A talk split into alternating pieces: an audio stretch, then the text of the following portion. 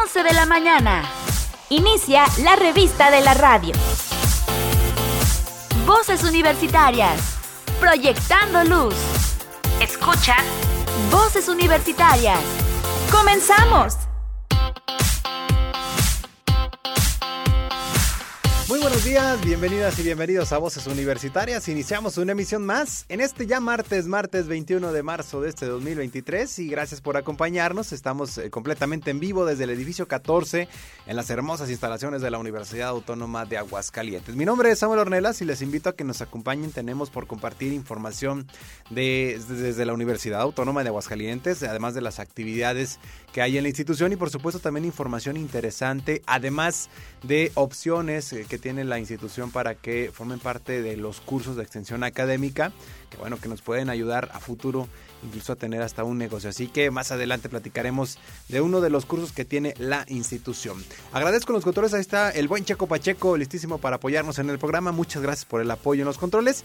Y bueno, eh, el día de hoy quiero comenzar sobre todo con información eh, eh, interesante. Primero decirles que ya comenzó la primavera oficialmente desde el día de ayer, pero una primavera frillita, En algunos lugares de la República Mexicana estuvo hasta nevando. Aquí en Aguascalientes pues únicamente bajó un poco la temperatura, incluso todo el fin de semana, por las mañanas amanecíamos a cerca de 3 o 4 grados y bueno pues únicamente la invitación es a que pues estén prevenidos, a que se cuiden y sobre todo no importa que se cargue con la chamarra, si es que van a sus actividades de muy tempranito a llevar a los pequeños a la escuela, pues pónganles una chamarrita ya después que la metan a la mochila no hay problema porque obviamente por la tarde hace bastante calor y pues únicamente el objetivo es cuidarnos de estos cambios bruscos de temperatura, así que pues ya inició la primavera y obviamente ya muchos gustosos porque pues eh, eh, el frío no les gusta a muchos, son del team calor. Y bueno, ya estamos a punto precisamente de disfrutar de este bonito calor. El segundo punto que quería tratar al inicio y es que estamos a 21 de marzo y bueno, es el Día Mundial del Síndrome de Down. Esto, bueno, el síndrome de Down siempre ha formado parte de la condición humana, existe incluso en todas las regiones del mundo y habitualmente tiene efectos variables en los estilos de aprendizaje, las características físicas o la salud. El acceso adecuado a la atención de la salud, a los programas de intervención temprana y a la enseñanza inclusiva, así como a la investigación adecuada, pues obviamente son vitales para el crecimiento y el desarrollo de la persona. En diciembre del 2011, la Asamblea General designó el 21 de marzo como Día Mundial del Síndrome de Down con esta celebración, la ONU quiere generar una mayor conciencia pública sobre la cuestión y recordar la dignidad inherente, la valía y las valiosas contribuciones de las personas con discapacidad intelectual como promotores del bienestar y también de la diversidad de sus comunidades. Asimismo, quiere resaltar la importancia de su autonomía e independencia individual, en particular la libertad de tomar sus propias decisiones. El síndrome de Down es una alteración genética causada por la existencia de material genético extra en el cromosoma 21 que se traduce en discapacidad intelectual. La incidencia estimada del síndrome de Down a nivel mundial se sitúa entre 1 de cada 1000 y 1 de cada 1100 recién nacidos. Las personas con síndrome de Down suelen presentar más problemas de salud en general, sin embargo, los avances sociales y médicos han eh, conseguido mejorar la calidad de vida de las personas con el síndrome.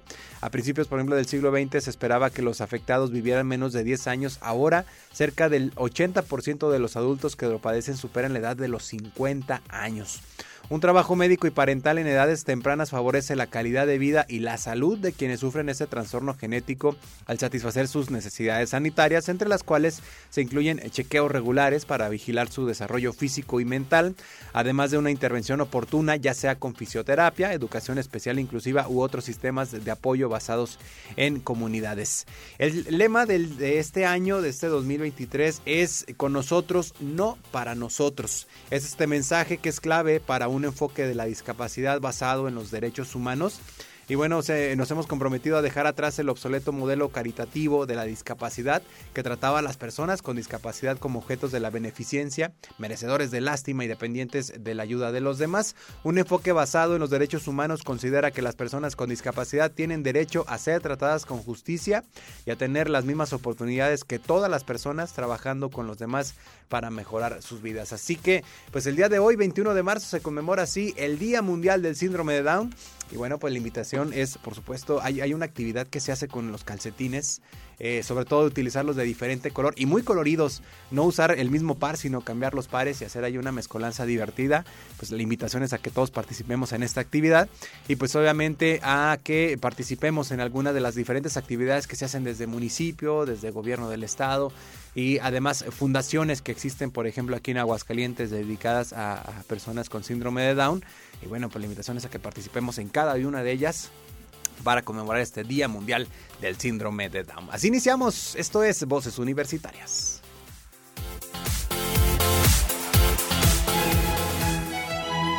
Anecdotario musical con Checo Pacheco.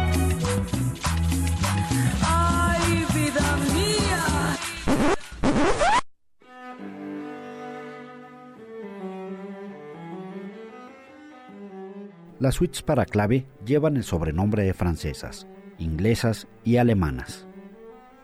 En el manuscrito del preludio de la suite aparecía la indicación al estilo inglés, lo cual fue tomado como una indicación para toda la suite.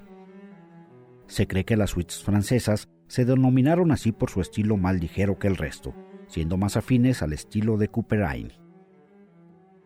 En cuanto a las suites alemanas, puede ser que por seguir la tradición de las otras dos suites, o porque el término alemán empleado por Bach, partien, partitas, sugiriera que su estilo debía estar de acuerdo con la tradición alemana.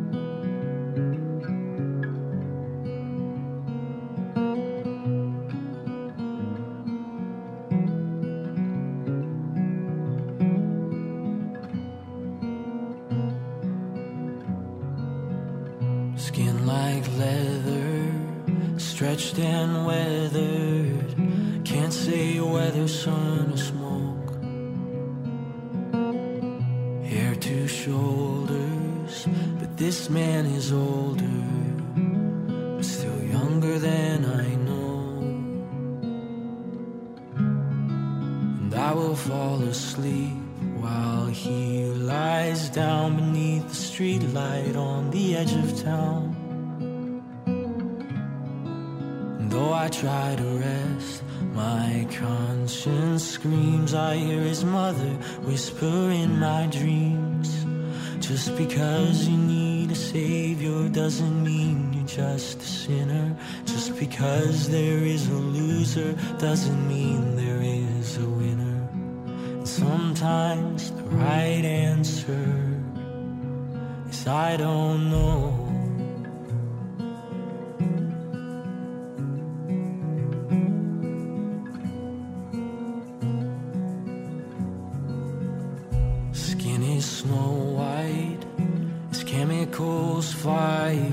To keep the white light at an arm's length. Hair is all gone, but still it's too strong. She's too young to go this way. And I will fall asleep while she falls through between the lab coats of a sterile room. Though I try to rest, my conscience screams. I hear her father whisper in my dreams. Just because you need a savior doesn't mean you're just a sinner. Just because there is a loser doesn't mean there is a winner. And sometimes the right answer is I don't know.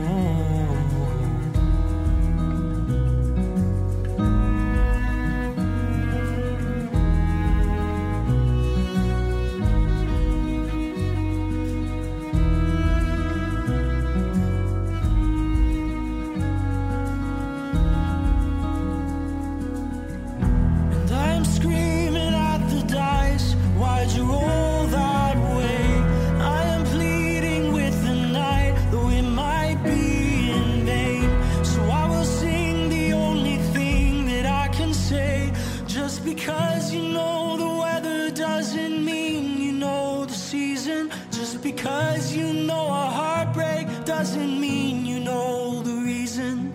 And sometimes the right answer. Just because we need a savior doesn't mean we're less than sinners. Just because we may be losers doesn't mean we can't be winners. And sometimes the right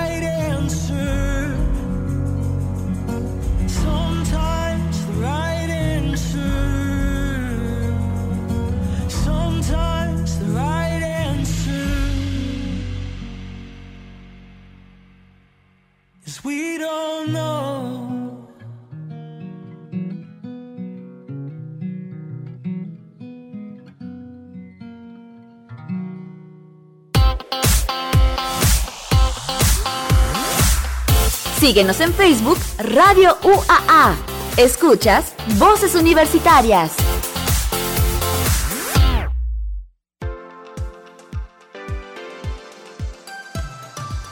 Estamos de regreso y gracias por continuar con nosotros aquí en Radio Universidad. Vamos a seguir, por supuesto, con más información a quien recibimos y con mucho gusto desde el Archivo General e Histórico de la Universidad Autónoma de Aguascalientes, Adriana González, que, bueno, constantemente nos acompañas a compartir eh, diferentes publicaciones que, pues, de alguna manera están en resguardo precisamente del archivo, pero sobre todo porque hay cosas bastante interesantes que se realizaron desde la Universidad Autónoma de Aguascalientes y hace ya algunos años. Y es importante destacar que además las temáticas que constantemente se presentan en estas publicaciones, pues a veces eh, son de relevancia en la actualidad porque ni siquiera han cambiado en algunos aspectos y en otro sentido, pues que eso es como que, que, pueden generar alguna alguna polémica, algo algo de interés. Entonces, primero te damos la bienvenida, Adriana. ¿Cómo estás? Muy buenos días. Muy bien, muchísimas gracias, Sam. Gracias por invitarnos nuevamente. Gracias por estar con nosotros. Oye, compártenos cuál va a ser la publicación del día de hoy. Mira, en esta ocasión les vengo a presentar una revista que se llama Idea. Idea, ok. Esta revista este, la elevaron en 1990. Uh -huh. Contiene cinco temas. Temas este, que ahorita les voy a presentar. Mira, el primero habla sobre, se llama Evaluación de inoculantes sobre la no, nodulación y rendimiento. Uh -huh. Este tema habla sobre pruebas que hicieron para resolver problemas de bacterias de las raíces y así mejorar el rendimiento de productos agrícolas como el frijol, la soya en ese momento. El segundo tema este, lo escribió el profesor Ramón Claverán. Este se llama Evaluación del sistema de crianza de vaquillas Honset. Bueno, es importante aclararte que esto es del, del área del agropecuario, Ajá. ¿verdad? Porque Ajá. habla de todos esos temas.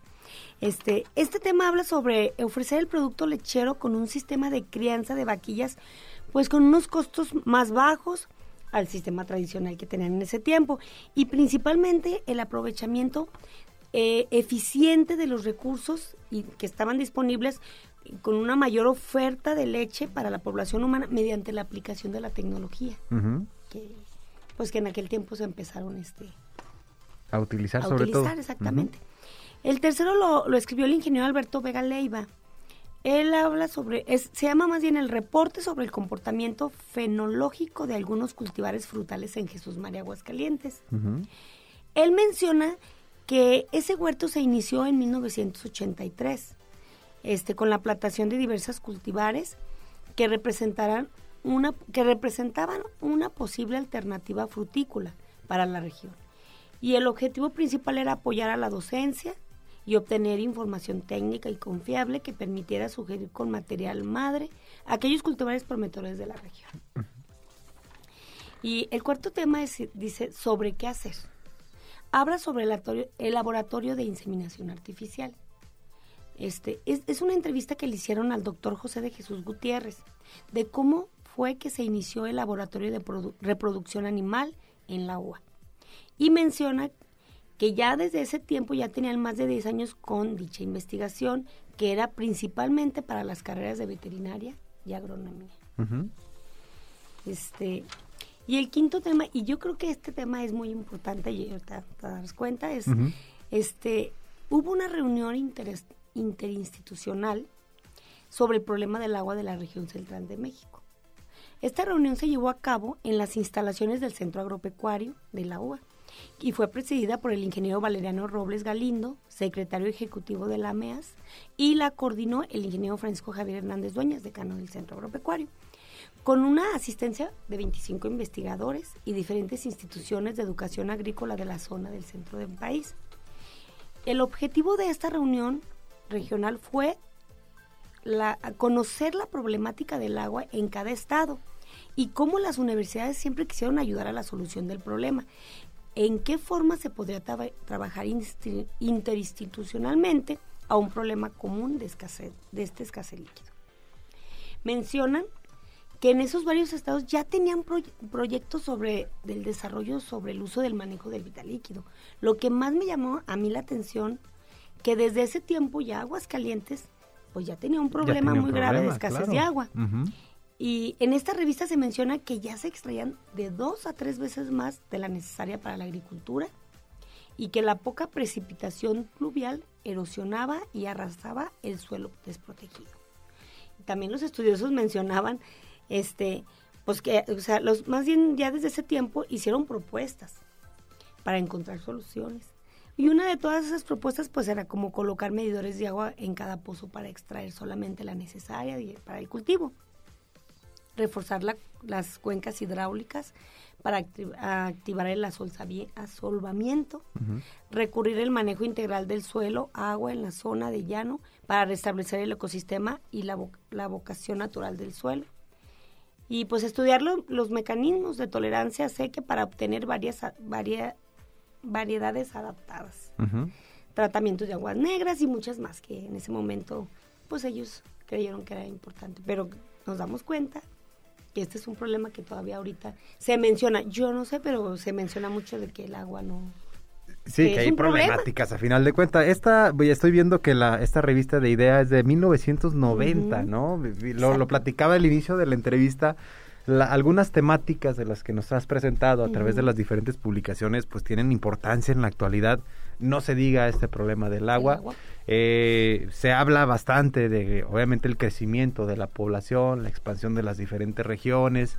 Eh, sobre todo acaba de pasar en Monterrey no hace muchos meses en donde una de las presas ya no te, una o varias presas ya no tenían agua ya no se podía de dónde recibir pues obviamente la gente pues con algunas problemáticas porque también pues no estaban acostumbrados a usar tinacos, no estaban acostumbrados a, usar aljibe.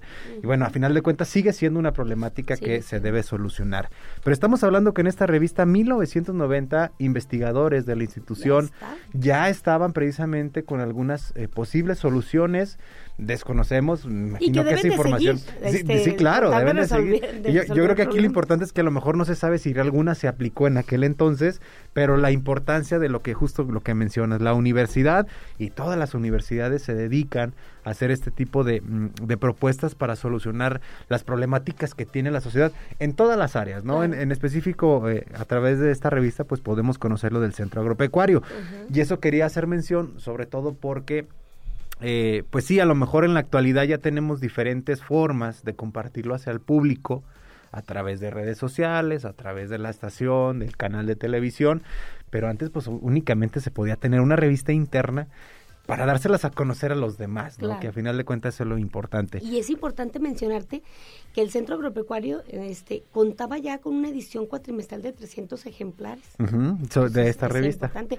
Eh, también te quería comentar, mira, hace un ratito este, un compañero de ahí de, conmigo en el archivo este, me preguntaba que dónde que a dónde iba y le decía, es que voy a, presentarles la revista. Y me dice, yo la diseñé.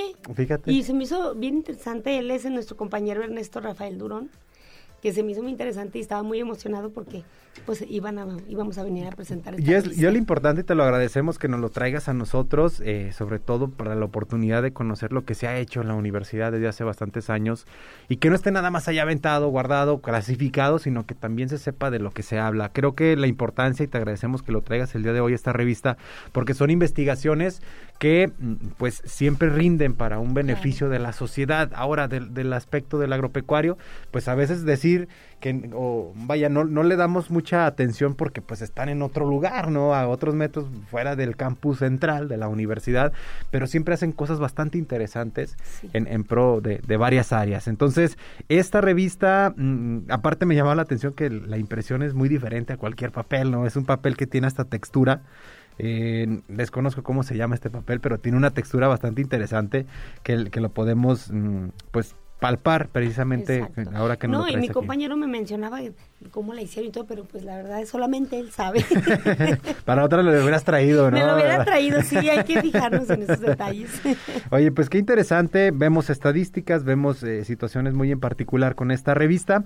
Hay oportunidad, eso no sé si lo hemos mencionado en las diferentes entrevistas, pero hay oportunidad de poderla pues consultar, que la gente si tiene alguna inquietud de, de comparar o hacer estas comparativas de las propuestas que se hacían para la solución del agua Claro. en el año de 1990, a ver si alguna se aplicó y sobre todo si puede, Si han eh, avanzado, si han avanzado, sí, me imagino que sí, sí debe haber pero algo seguimos interesante. con la misma. Seguimos con esa problemática, pero ¿pueden consultarse este tipo de, de Claro que documentos? sí, nosotros tenemos estas revistas ahí en el archivo. Este, nosotros tenemos este un horario de 8 a 3 y media, estamos en el edificio 56. Nuestros teléfonos son el 449-910-7400 extensión 20112.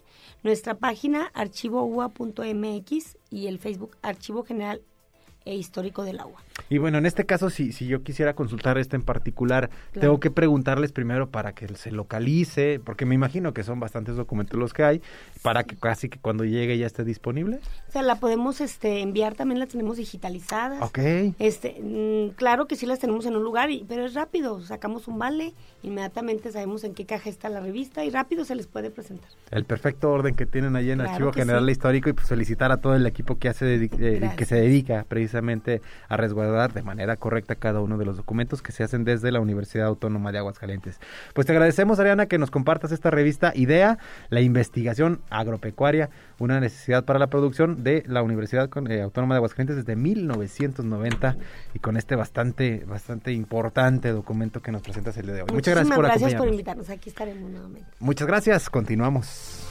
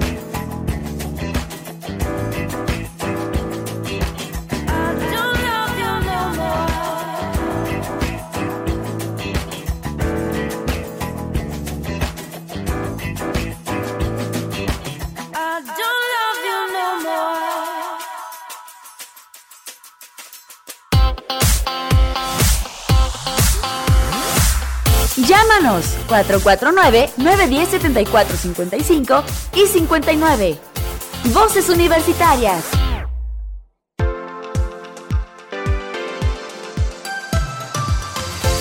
11 de la mañana ya con 27 minutos y vamos a seguir con más información. Antes de continuar con la siguiente entrevista, mm, quiero hacer invitación sobre todo a aquellos estudiantes de último semestre y también egresados eh, que participen en una mm, inducción virtual desde el Servicio Profesional de Carrera de Administración Pública Federal que en conjunto con la Bolsa Universitaria de Trabajo de la Universidad Autónoma de Aguascalientes, pues tienen para ellos el día de mañana a las 9.30 de la mañana. Si quieren conocer más detalles, esto es eh, meramente virtual. Y bueno, pues para que conozcan este, eh, este inducción virtual para el eh, ámbito profesional. Entonces, eh, únicamente hay que eh, pasar a la página de Facebook, Bolsa Universitaria de Trabajo UA. Ahí vienen los detalles, ahí viene el cartel y obviamente el código QR para hacer el registro y sepan los detalles para poder participar para el día de mañana a las 9.30 de la mañana. Si tienen alguna duda o cualquier detalle, únicamente hay que comunicarse al WhatsApp 449-139-3256. 139-3256. Y bueno, vamos a seguir con nuestra eh, entrevista. Ya está con nosotros vía telefónica la maestra Claudia Elvira de Alba Ramos, que bueno, nos va a dar a conocer los detalles del curso de extensión que se llama Aceites Esenciales Compañeros de Vida. Maestra Claudia, ¿cómo estás? Muy buenos días. Muy buenos días y buenos días a todo su público. Muchas gracias por compartir con nosotros esta información, sobre todo para hacer la invitación al público sobre este curso de aceites esenciales. Primero, ¿para quién va dirigido este curso, Mira, va dirigido para, mm, para aquellas personas que buscan su bienestar a través de la naturaleza, a través de todo aquello que la naturaleza nos brinda y que busca estar bien. O sea, no solo no estar enfermo, no solo, no, sino estar bien eh, por el mero hecho de tener una salud tanto física, emocional y mental a través de lo que nos brinda la naturaleza. Hay, hay que conocer algo previamente, vaya, para poder adentrarnos por el tipo de, temática, por el tipo de materiales que se van a utilizar. No, el, el, taller incluye toda la información que se requiere desde lo más básico, o sea, empezando desde cero hasta cómo hacer uso de los aceites esenciales y qué aceites esenciales usar en determinadas circunstancias. Eh, ¿Cómo va a ser la, dinámica dentro de las clases? Ya nos compartías un poco para hacer estas mezcolanzas, para el trabajar con los aceites, pero bueno, ¿ven algo de teoría primero o cada día se está viendo algo de teoría y luego se aplica a la práctica o cómo es la dinámica? Exactamente, primero las dos primeras clases vemos lo, lo básico para que podamos manipular los aceites esenciales. A partir de la tercera clase entonces ya pueden usar aceites esenciales. Yo llevo material y entonces a través de los aceites, a través de las instrucciones, porque primero se da una, una cápsula teórica y ya después entramos a la práctica, cada quien hace el trabajo que corresponde según el tema que estemos tratando. Estoy viendo a través de la página cursos.ua.mx viene, por ejemplo, el esquema temático y bueno, existen diferentes aceites para cada cosa. Aquí, por ejemplo, viene estipulado que hay aceites en el hogar, aceites esenciales compañeros en los viajes, en la infancia, entre otras cosas. Así es. Fíjate, bueno, los aceites esenciales, un, un mismo aceite tiene muchísimos usos. Ajá. Pero eh, lo que, de lo que trata el taller es, es precisamente de esas diferentes circunstancias que aceite nos es útil. Entonces ya vemos que un mismo aceite lo podemos usar en el hogar, para qué lo podemos utilizar, pero también ese no lo podemos llevar a nuestro viaje porque nos va a ayudar a otras circunstancias. Por ejemplo, el aceite de menta.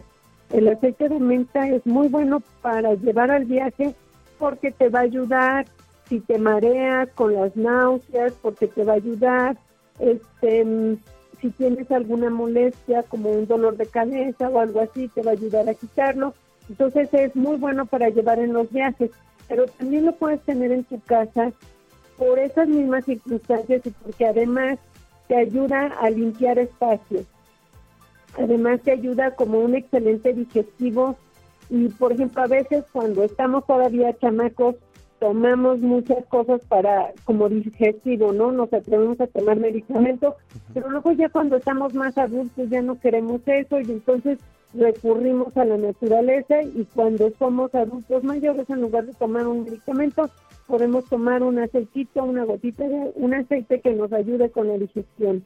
Entonces está esa parte, ¿no? Como durante las diferentes etapas mm, podemos utilizar los aceites esenciales y poder hacer a un lado pues otras otras soluciones que no son tan naturales como los aceites.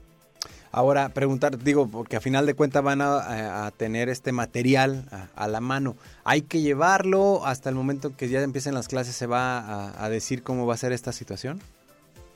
Sí, en, el inicio del curso yo les doy las opciones que pueden tomar para poder llevar el material, ya sea que yo les consigan por aparte o que yo se los puedo suministrar.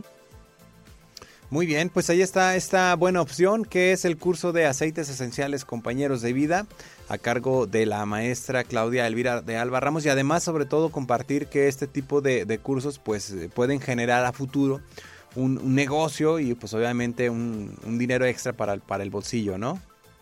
Así es.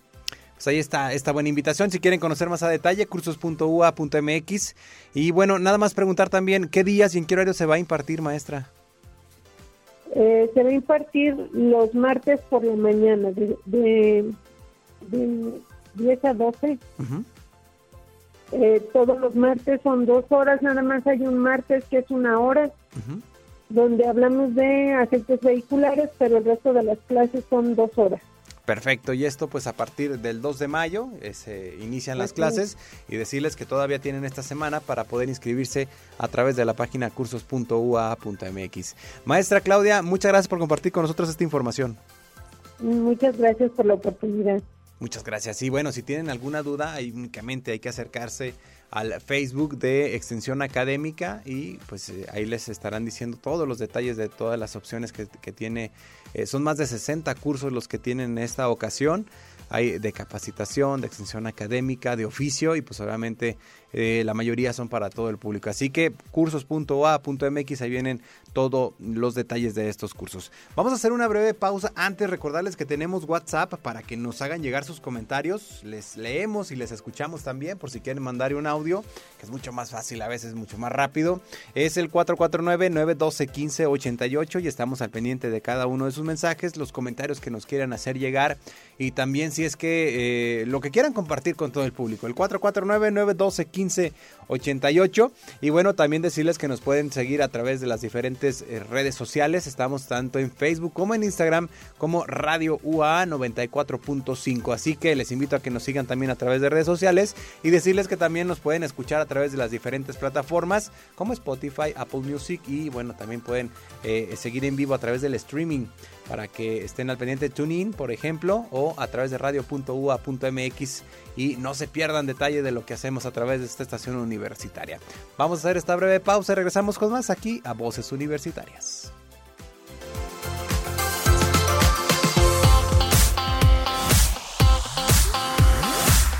Esto es Voces Universitarias. Regresamos.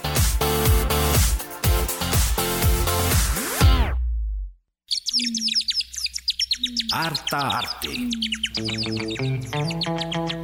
Con Nena Verdín.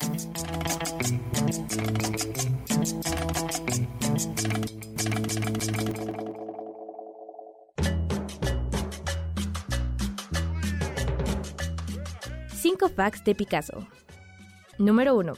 Su nombre está compuesto por 25, Pablo Diego José Francisco de Puebla, Juan Epomuceno, María de los Remedios, Cipriano, de la Santísima Trinidad, Martí, Patricio, Lito, Ruiz y Picasso. Todos son una mezcla entre nombres de parientes y santos. Número 2. Su primera palabra fue lápiz, después de ver a su padre dibujando. Número 3. Fue un sospechoso principal en el robo de la Mona Lisa en 1911. Número 4 es uno de los artistas más prolíferos con más de 150.000 obras producidas en vida. Número 5. Sus obras son de las más robadas en la historia, algunas incluso siguen sin aparecer.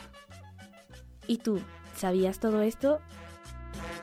Mi papá me pegó ayer buscando por buscar la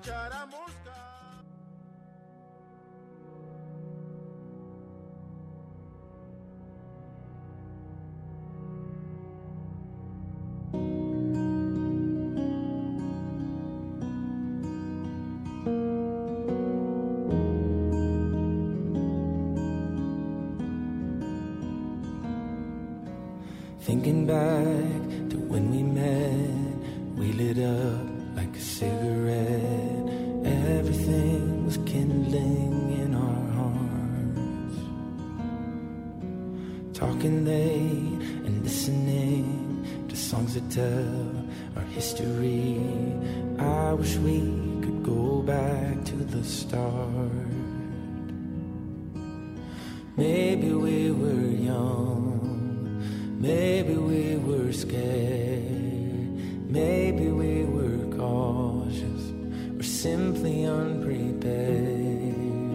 Are we more than friends? I never meant to hurt you in the end. If you love her, then let her go. If you love her, then let her go. Love her, then let her go. Ooh. If you love her, then let her go. If you love her, then let her go.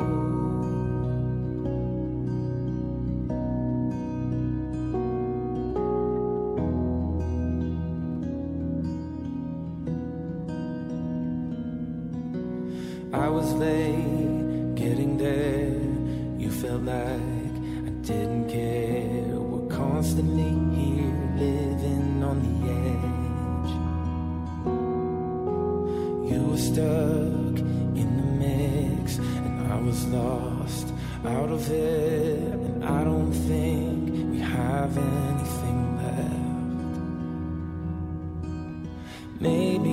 Are fake and love is on the line.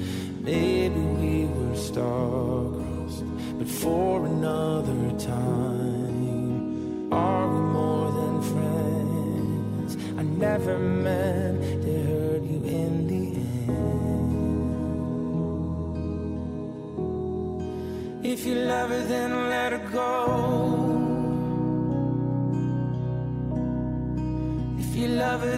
let her go.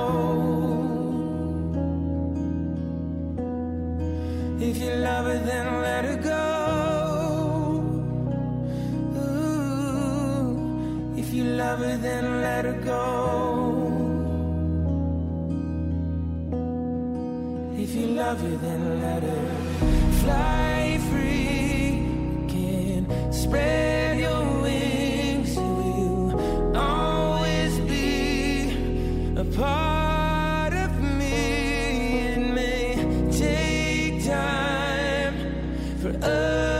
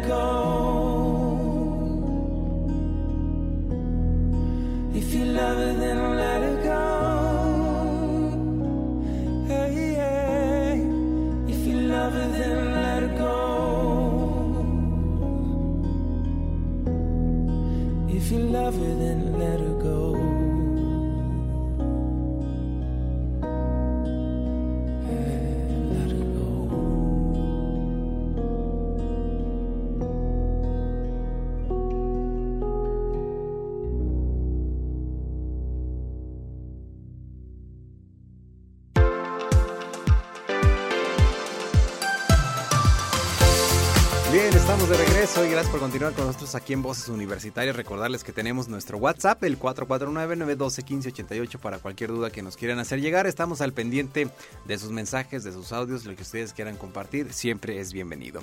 Vamos a seguir con más y recibimos con mucho gusto al maestro Jorge Verdín, que, bueno, él es el encargado de la incubadora de la Universidad Autónoma de Aguascalientes, sobre todo para que nos comparta mm, el proceso en el que ya está. Eh, hace, hace algunas semanas compartíamos sobre la convocatoria, la invitación a que las personas participaran, tanto estudiantes, egresados, incluso hasta la población en general, que participe dentro de la incubadora con algún proyecto que incluso hasta tenían en mente, que apenas están arrancando, que ya tiene algunos años, pero el objetivo era que participaran en esta capacitación que se les hace a lo largo del año. Y bueno, ya hay resultados. Jorge, primero, bienvenido. Muy buenos días, gracias por acompañarnos. Muy buenos días, Sam, a ti y a todo el auditorio. Pues muchísimas gracias por el espacio que nos brindan. Y bueno, pues efectivamente ya tenemos a los proyectos seleccionados después de un proceso arduo de selección y evaluación. Y pues eh, la semana pasada fueron publicados los resultados. Mira, te comento algunas cifras que consideramos importantes. Se recibieron 91 solicitudes, eh, de esas 91 eh, solicitudes, bueno, pues este, 60 eh, solicitudes estuvieron dentro de los lineamientos que marca la convocatoria. Para evaluar esas 91 solicitudes, pues invitamos a 10 expertos en evaluación de proyectos, en emprendimiento, y que le entienden muy bien pues a este tipo de, de temas que puede ser viable y factible de poderse incubar y bueno, pues ya tenemos a los 50 proyectos seleccionados. Y si esto lo traducimos en cifras, bueno, pues este el 66% de las postulaciones cumplieron mm, o estuvieron dentro de los lineamientos de la convocatoria, el 34% estuvo fuera de convocatoria. Y solamente nos vamos a quedar con el 55% de las postulaciones, es decir, pues no es un porcentaje como nosotros lo quisiéramos, quisiéramos que fueran las 91 solicitudes que se incubaran, pero bueno, pues eh, parte de lo que se hace pues es filtrar y ir evaluando realmente pues a los mejores proyectos. Eh, adicional a eso, bueno, pues déjate comento algunos giros en donde esta generación que está contemplada de 50 proyectos o generación 2023 eh, de esos 50 eh, proyectos aceptados, una de las áreas mucho más apuntaladas pues tiene que ver con los la agroindustria y los alimentos que la componen básicamente pues alrededor de un 22%. El, área de la salud eh, un 18%, servicios 14%, el área textil un 18%, proyectos que tienen que ver con el medio ambiente un 2%, en las áreas culturales un 2%, en capacitación 2%, consultoría 2%, en el área de diseño gráfico 2%, en el desarrollo social un 2%, y este, en áreas de publicidad que tiene que ver con servicios también, pues un 4%. Eh, de estos 50 proyectos eh, van a estar compuestos el 52% tiene que ver con estudiantes que, van a desarrollar o van a incubar su proyecto, egresados eh, un 36% y eh, personas externas este, un 12%.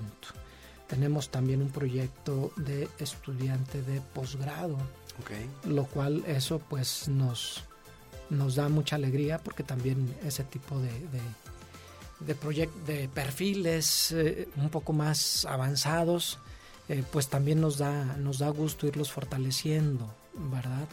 Este, el área de, posgrados, creo que ahí pueden suceder cosas verdaderamente interesantes.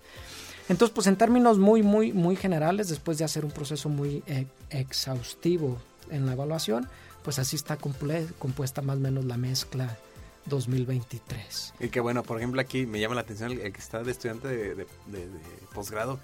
¿En qué tiempo lo va a hacer? no Porque a final de cuentas te exige bastante, primeramente, este posgrado, pero agregarle que tienes un proyecto y más la tesis que tienes que estar haciendo, pues obviamente implica bastante tiempo. En ese sentido, Jorge, eh, bueno, por ejemplo, comentas ya que son 50 los que se aceptaron.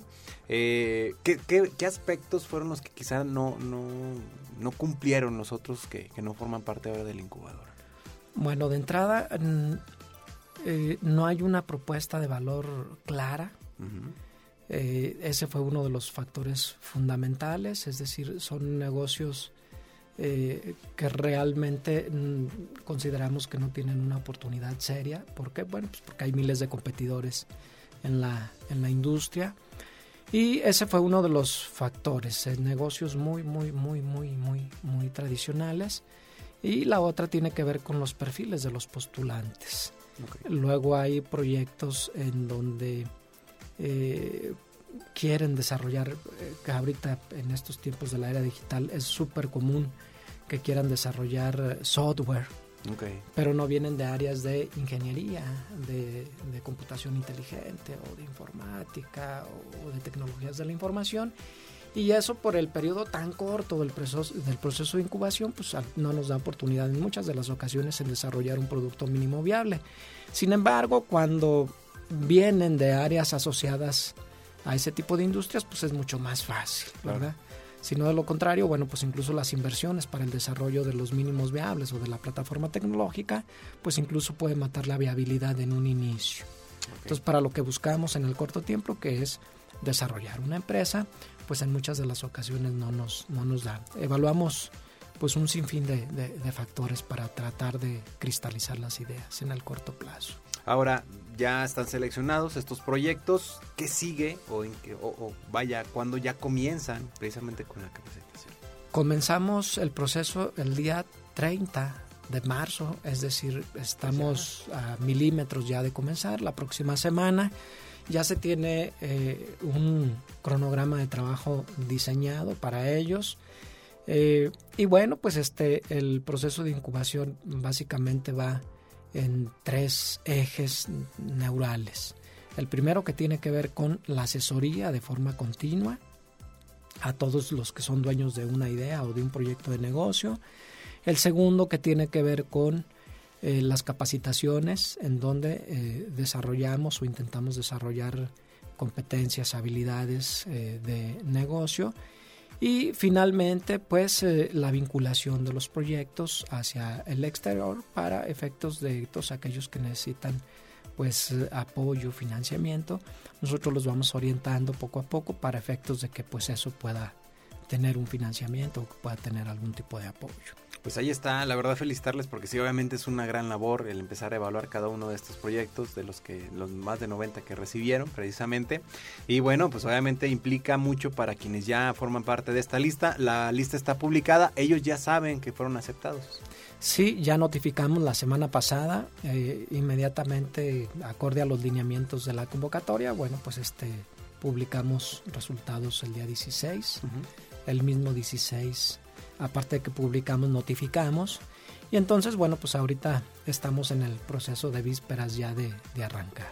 Entonces, 30 de marzo inician y hasta cuándo terminan o ya podemos ver a los egresados con sus nuevos proyectos. Eh, sí, poco a poco iremos trabajando con ellos, ya los podemos ver, sí, pues a partir del día 30 y vamos a terminar por ahí del día 30 de agosto, una primera fase, después de ahí Vamos a seguir trabajando con algunos de ellos, pero en una primera fase la tenemos considerada para el día 30 de agosto. Y pues obviamente va a depender mucho del compromiso que vayan teniendo cada uno de ellos, de todo lo que eh, el proceso que van realizando.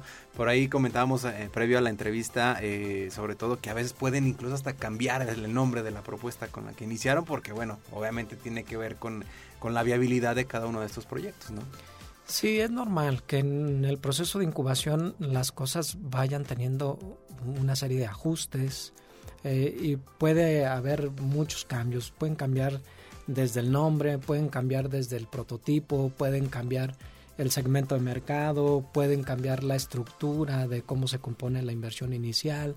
Eh, todo esto tiene que ver pues con una cuestión de inteligencia de mercado que se va asesorando y se va guiando poco a poco durante el, proceso de incubación. pues felicidades, sobre todo también resaltar esta cifra que mencionas del 52% de estudiantes que se motivan y se incentivan porque pues a final de cuentas el momento en que puedan egresar de la carrera pues ya salgan con un negocio, es una maravilla, ¿no?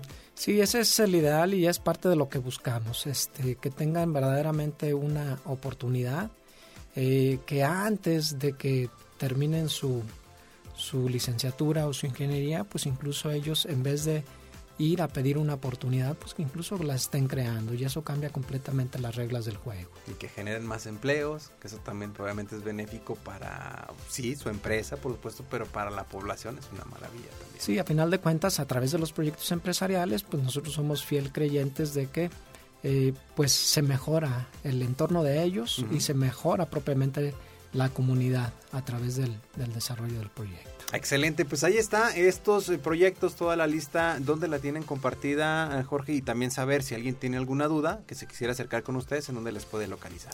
Está compartida en eh, redes sociales propiamente de, la universidad, en todos los medios oficiales. Y si tuvieran alguna duda, bueno, pues con toda confianza nos pueden marcar al 449-910-7400, extensión 30524 o bien igual nos pueden mandar un correo a incubadora Perfecto, maestro Jorge Verdi, muchas gracias por acompañarnos en este día. Al contrario, muy buen día. Gracias. Y bueno, con esta información nos despedimos. Les agradecemos que nos hayan acompañado en una emisión más. De recordarles que si quieren escuchar el episodio completo hay que buscarlos a través de Spotify. Ahí nos pueden seguir, bueno, ser todos los detalles de lo que platicamos el día de hoy en Voces Universitarias. Agradezco los contores. Ahí está el buen Checo Pacheco. Mi nombre es Samuel Ornelas. Que tengan excelente martes. Les espero mañana en punto de las 11 de la mañana.